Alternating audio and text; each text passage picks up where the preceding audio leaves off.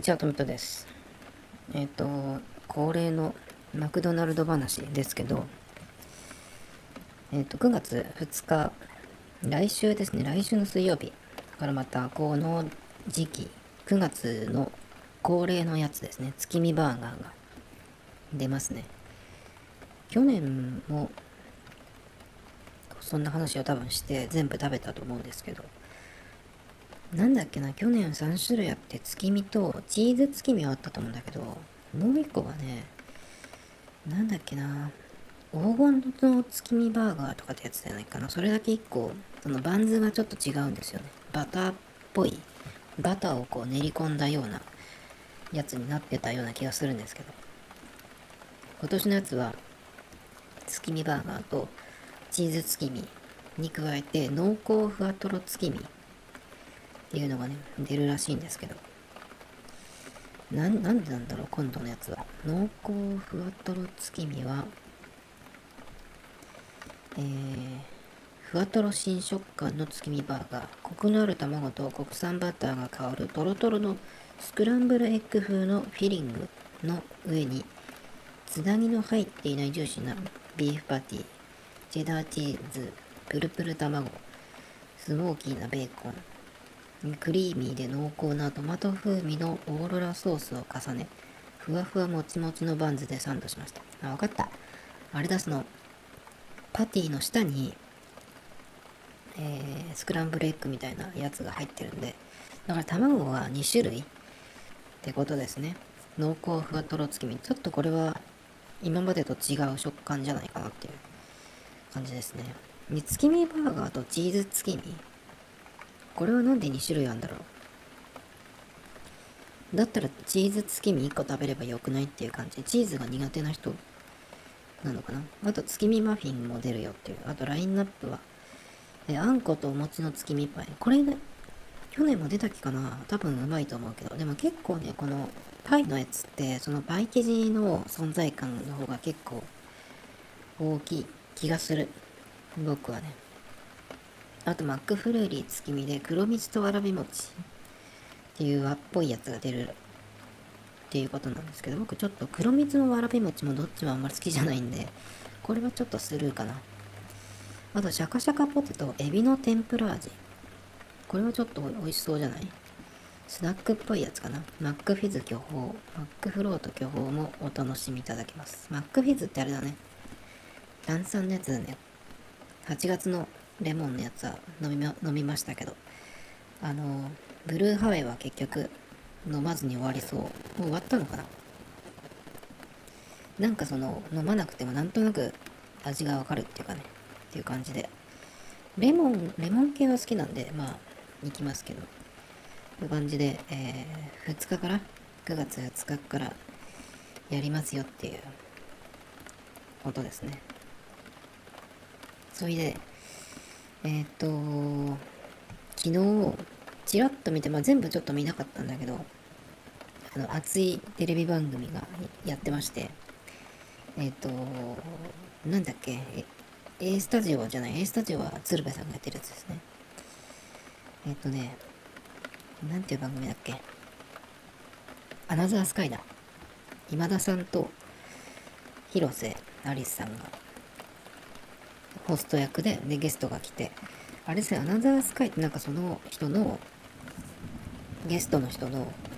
なんかそのターニングポイントになったところとか、なんかそのゆかりの地みたいなところを訪ねて、ロケしてくるってやつですね。それで、誰が出たかっていうと、氷川きよしさんですね。もう、えー、トミトタイムズ的には、え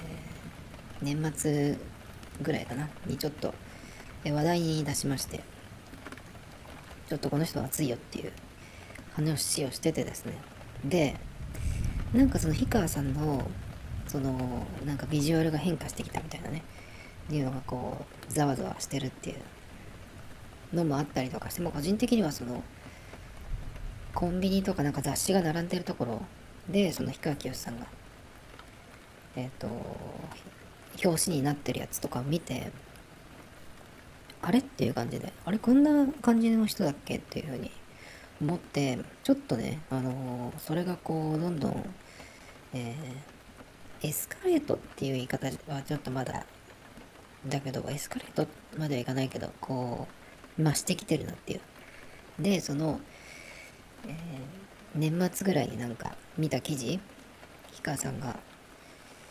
えー、インタビューかなんかに答えたやつで、その、解放していくみたいなね、えー、コメントを出してたってことで結構まあ、熱かったんですけど。で、まあその時は、あ、そうだね、それで紅白も見たんだよね、確か。で、その時は、なんか竜みたいなのに乗って歌ってましたね。あれはなんかそのドラゴンボールのアニメの主題歌になったやつっていうことで多分そういう演出だったみたいなんですけど。で、えー、そんな感じで、まあそのぐらいしか見てなかったんですけど、この昨日やってたそのアナザースカイで、その氷川きよしさんのその動いてる姿っていうのを結構見て、もう完全にもうお姉さんっていう感じで、あれいつからなんだろうっていう感じでね、ちょっと、すごいね、あのー、面白かったんですよ、その、堪能できたんですよ。お姉さんのね。えっ、と、もう、なんていうのかな、その、完全に動いてる、その仕草とか、が、その、三河健一さんとかとね、同じ動きなんですよ。よくあの、広瀬アリスさんは洗わないでやってるなとか思って見てたんですけど。で、なんかその、今、デビューされて20周年っていうことで、まあ、ずっと演歌をね、やってきたんですけど、ちょっとその、うん、ポップなね、やつもやりたいっていうことで、なんかそのアルバムをね、そういうの一色のをやって、で、なんかその20周年のライブも、演歌もしっかりやり、それから、まあ、あの、そのポップスの曲も一緒にやったライブっていうのをね、えー、出してましたけど。いや、すごく、あの、堪能できましたね、その、その感じをね、その番組で昨日アナザースカイで。それで、あの、いつからなんだろうと思って、この感じ。そのまあ、徐々に出し、徐々になんかその、例えば、あの、なんだっけな、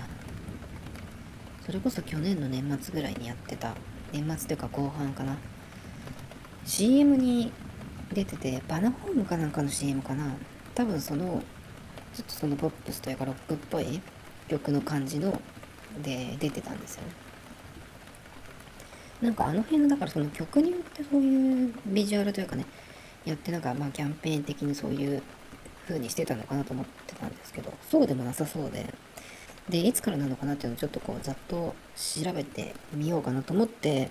氷川きよしってやったら、えー、カミングアウトっていうね、その、なんだっけ、ワードが、候補が出てきちゃったんで、まあ、そのまま見た、検索してみたんですよね。まあそうしたら別にそのカミングアウトしてるとかっていうことじゃなくて、えっ、と、こういうね、ページが見つかって、コロコロブログっていうところなんですけど、氷川きよしのお姉化はいつから時系列まとめ、疑惑はデビュー前からっていうことで、結構ね、その、いい写真とかいっぱい出てるんですけど、2019年12月2日？去年の年末ですね。で、その、氷川さんがお姉化したのはいつなのかっていうことで、その時系列でこう、デビューの前ぐらいからね、いっぱいまとめてあるんですけど、結構そのデビュー前に、えー、ゲイバーにで仕事してた、勤務してたっていう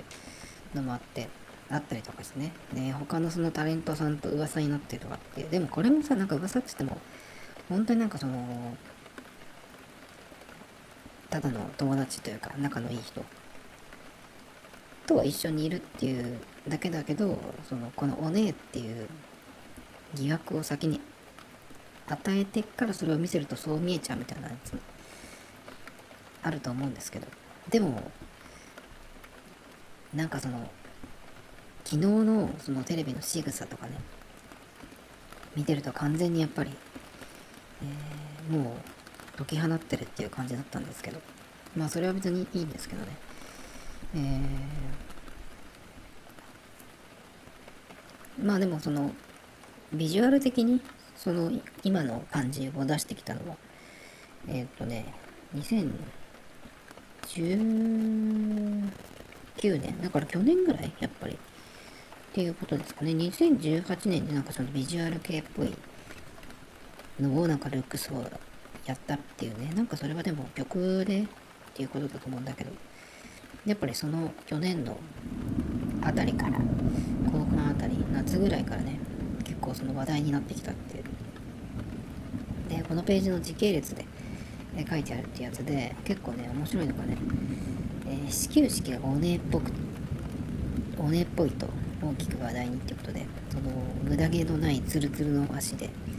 え、出られてるっていうところでね、それでそこのね、このページに出てる写真が面白くて、その氷川さんがマウンドに向かっていくシーンかな、そこをね、そのこれから試合やるプロ野球の選手たちの前を通るんだけど、その選手の、あの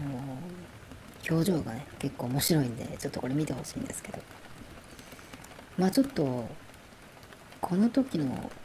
ルックスはもう完全に姉さんっていう感じですね。それから、えっ、ー、と、スッキリで、えっ、ー、と、三浦さんっていうね、アナウンサー、水戸さんですね、になんかその料理も上手なんですよね、みたいな話をね、えー、振られた時に、私っていう風にね、え、言ったその発言が結構取り上げられてたりとかして、まあそのスッキリの司会は三浦さんだけじゃなくて、あの、極力トンボの加藤さんをやってるんですけど、加藤さんはなんかそういう方向じゃなくてね、あの、突っ込んでましたけど、でも全然なんか隠してるっぽい感じでもなく、でもなんていうのかな、その、うん、別にカミングアウトどうこう、それは別にどうでもいいんじゃないっていう感じは僕はしますけどね、好きなようにすれば。あの好きなようにその解き放っていて、それでこれだけなんかその似合っていてかっこいいんだったらいいじゃんっていう感じですけどね。やっぱでもちょっとその昨日の、あのー、テレビの、なんだっけ、アナザースカイ。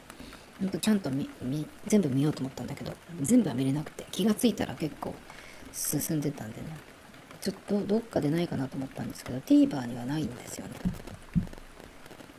やっぱちょっと昨日のその動いてる姿がもう完全にその三河健一風だったんで三河健一っぽいあの何て言うのかなそうその系統だったんでね。結構それを堪能できたんで楽しかったんですけど。またちょっとねあの一人称が私っていうねもうそれはいいんじゃないっていう感じでね。いやーもうもうちょっとなんか見たいなどっかで動いてるやつを。と思いました。で今日はですねうんと今日は何だっけな。あ今日は一応メインの話はマスク時代のキャッシュレスっていうようなタイトルで喋ろうかなと思ってるんですけどあの今マスクをねやっぱりするして生活する、えしてる時間が長い長いわけですけどそうするとやっぱりね今 iPhone が顔認証っていうこともあって結構ねそれがやっぱりはまあ分かってたことだけどそのフェイスあタッチ ID からフェイス ID に変わって一番そのマスクマスク時間の時にえー、めんどくさいなっていうのは分かってはいたんだけどやっぱり普通だったらマスクの時期っていうのは僕にとってはだいたい12月から花粉症が終わる4月いっぱいぐらいまでだからまあ大体半年ぐらいはマスクしてるわけなんですけど今年にに限ってはね今年に限ってはっていうかまあ来年もそうだと思うんだけど夏でもねまあそのどっかに入るときはマスクをしてっていう、マスクをしながら外歩いてる人も多いですけど、僕はもう完全にどっかに入るときだけにしてますけどね。で、やっぱり、その、買い物とか、まあ、買い物だけじゃなくてもなんかその、携帯が必要な時に、マスクをちょっとずらしてとか外して、顔認証で、まあ、ロック外すわけなんですけど、まあ、iPhone の場合は、鼻が出てれば大体いけるんですよ。だけど鼻をちょっと出すのにマスクずらしてとかってやるのがやっぱり結構めんどくさい。で、あの、レジで、ね、 QUICPay でよく払うんですけど、えー、先にちょっとその早めに自分でこうロック解除して待ってたりとかしてもそのお店の方に QUICPay でお願いしますっていうふうに言うタイミングがちょっとその、まあ、お店の人もさこうやんなきゃいけないことがあるからまあタイミングをねこう見ながら言うんですけどちょっとそのロック解除するのが早かったりすると、えー、そのえー、 QUICPay でお願いしますって言ってレジで操作してもらってはいどうぞって言ってくれるまでにちょっとね時間が長くなっちゃうとあの一回消えちゃったりするんですよね。早すぎる。だからまあどうぞって言われた時にあのタッチ ID だったらそのホームボタンを押したらさ、えー、その押した瞬間にもえロック解除して出てるっていう状態なんだけど Face ID の場合はやっぱり一回顔の前に持ってこないといけないっていうのでそのさ早めにロック解除してしまって一回消えてしまったりとかしてもう一回やるっていう時にそのもう一回やった時にマスク外してまたこの顔の前に持ってきてっていうのを、ちょっとミスる時があるんですよね。そうすると、今までそのタッチ ID の時は、まあお店の方がね、はいどうぞって言ってくれた時にすぐピッとやって、でその間になんかこうレジに、レジ袋に入れてくれたりとかっていう風になるわけですけど、今はそのレジレジ袋もらわないとかっていう時もあったりするんで、もう本当に会計さえしてくれれば、あとはまあ自分でえー、タッチして支払ってその買ったものを、まあ、自分でねその持っていくっていうことなんでなんかそのそこでミスると結構そのレジの方を逆に待たしてしまうみたいな感じになってしまうんですよね。まあそのタイミング次第なんだけど、ちょっとなんかそれが、なんかめんどくさいなって、まあそれだけじゃないないんだけど、結構そのマスクしながら何回もずらしてえ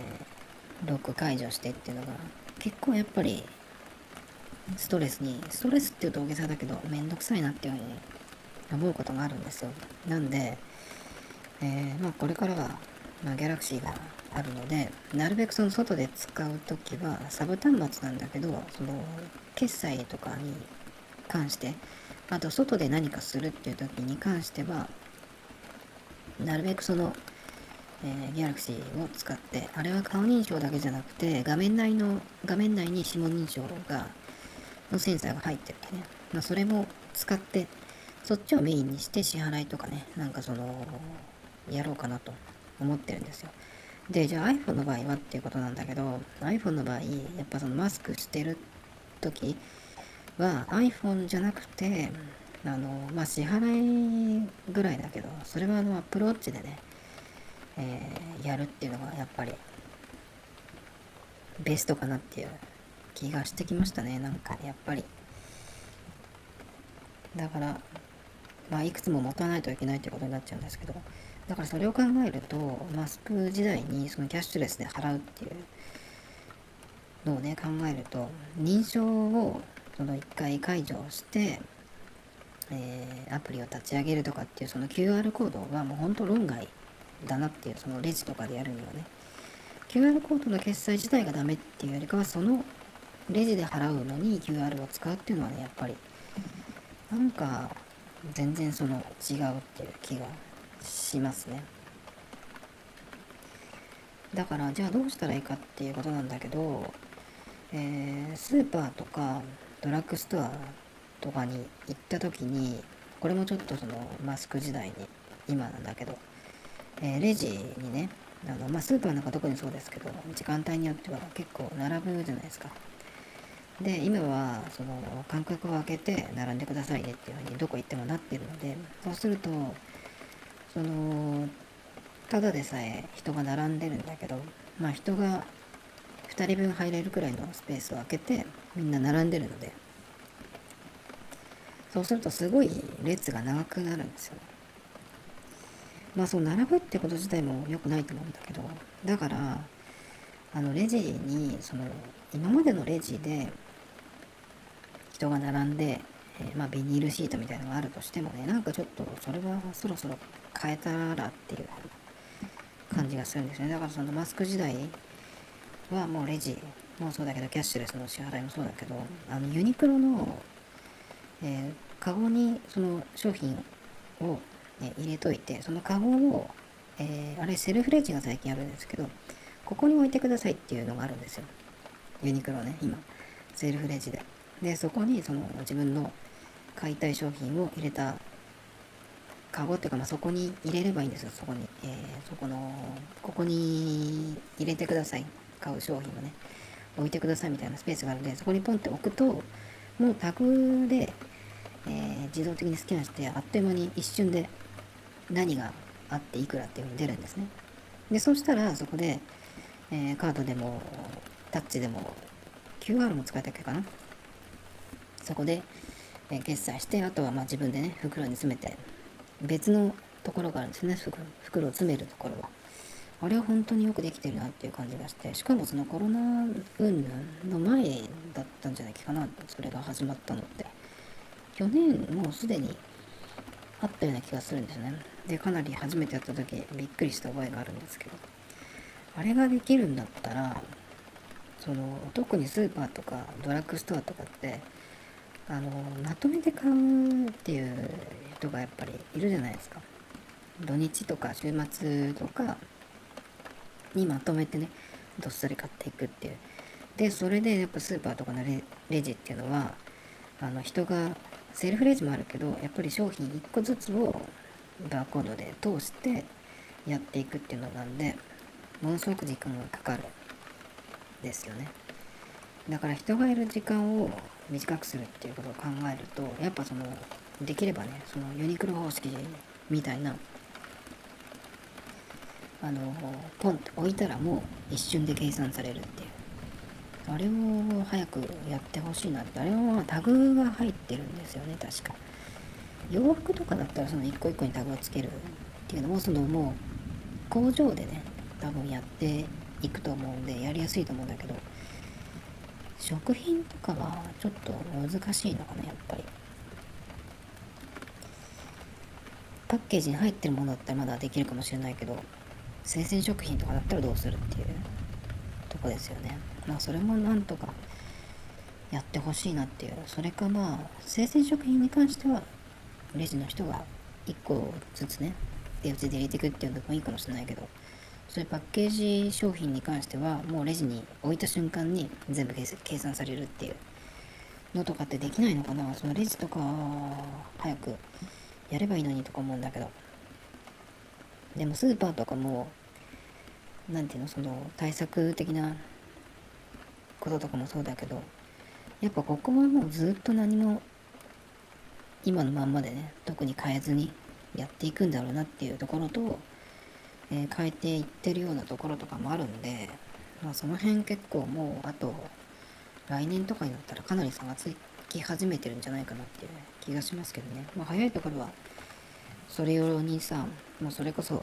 その今言ったみたいな方式でね、えー、の店を作るっていうところもあるだろうし。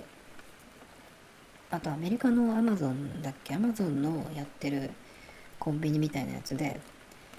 支払いはレジを通さないっていうねその棚から商品を取った時にどの商品を取ったのかっていうのが分かるようになってる。でそれからお店に入る時に、えー、私は誰ですっていうのをその最初に登録しておいてで認証して入っていくっていうことなんで誰がどの商品を取ったかっていうのが分かるんででその人のえっ、ー、となんだっけその、え、登録してる支払い方法はカードカードだと思うんですけど。そこから自動的に引き落としていくっていう感じなんで。もうお店にえっ、ー、となんだろうな。えー、QR かなんか知らないけどパッとかざして入っていって。で勝手にね物を取っていけばあの自動的に引き落としされてるっていう。あの方式とかも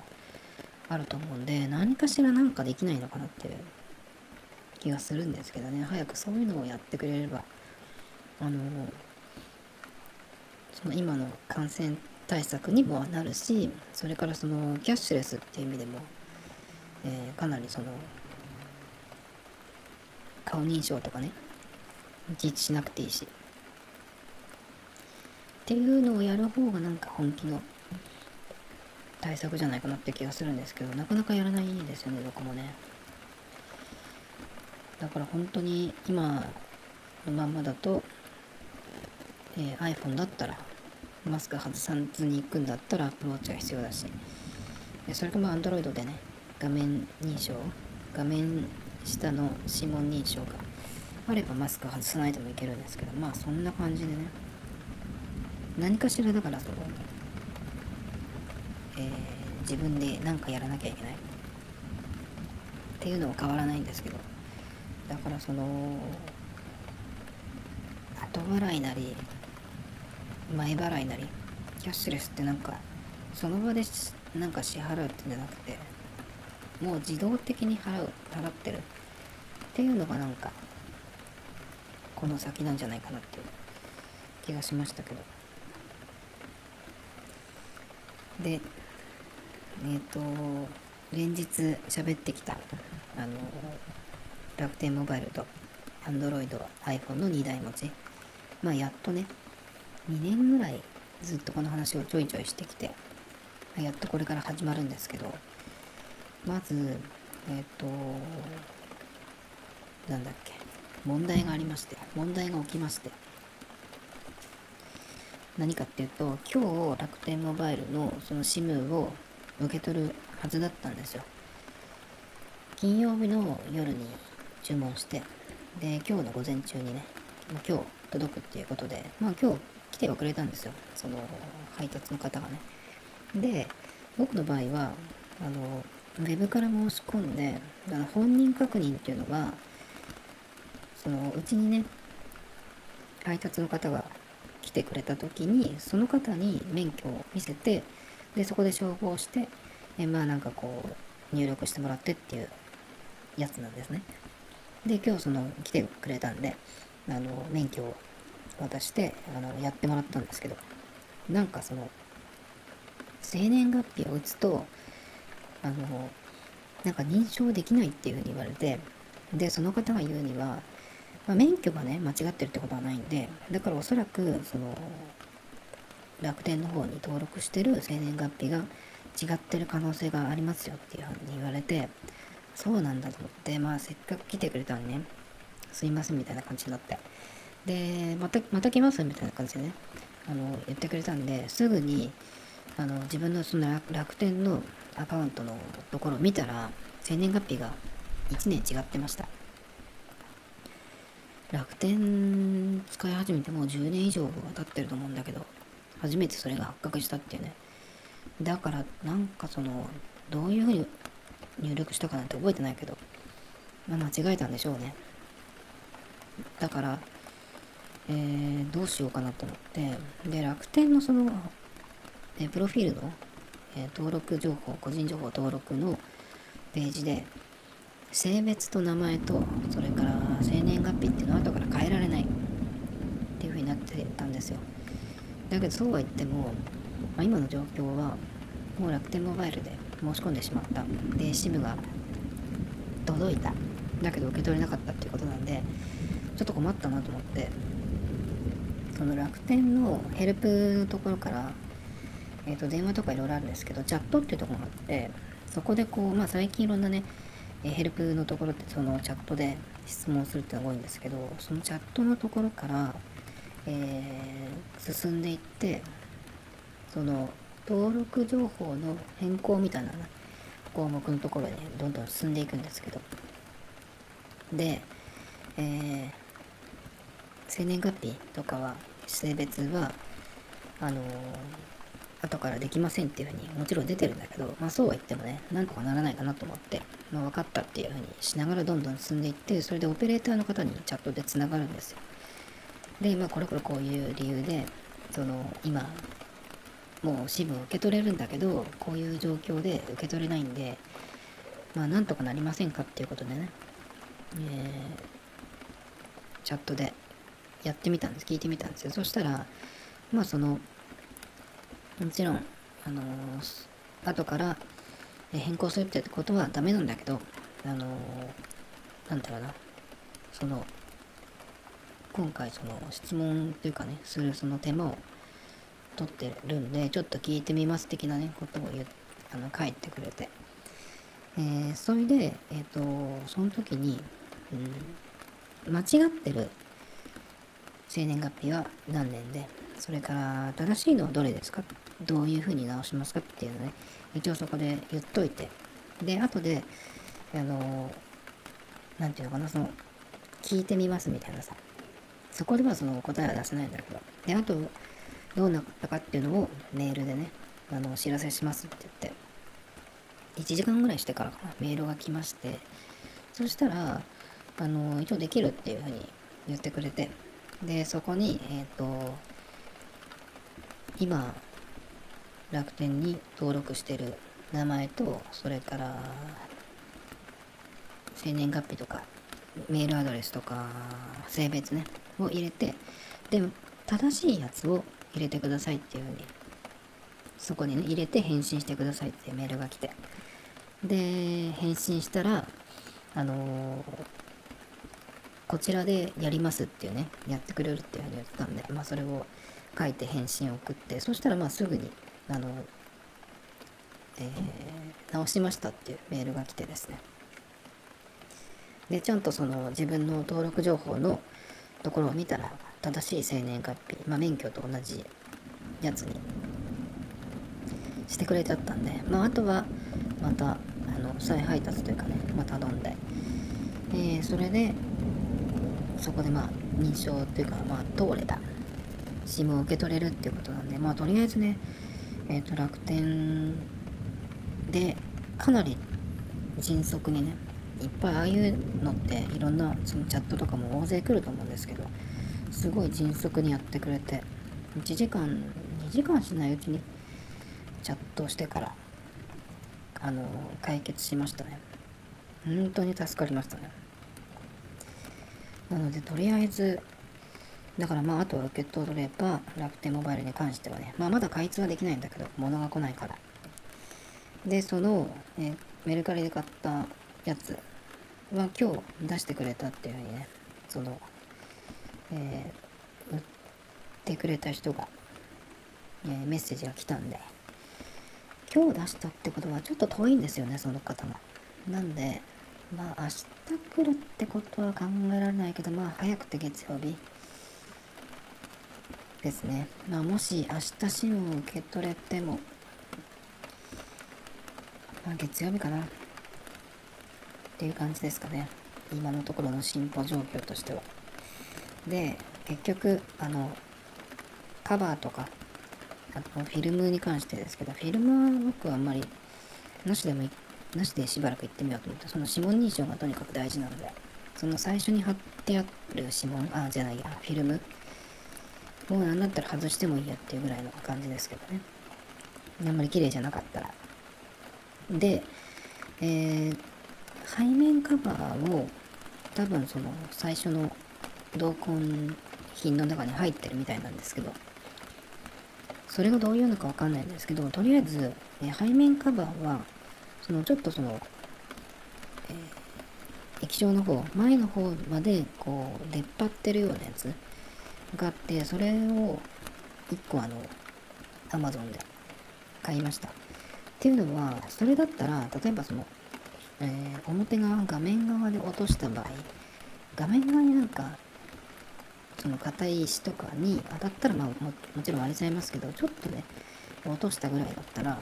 結局その、その出っ張りの分浮くので、ガラスっていうかその画面の方に、直接当たるっていうことは防げるなって思って、とりあえず、それと、あと、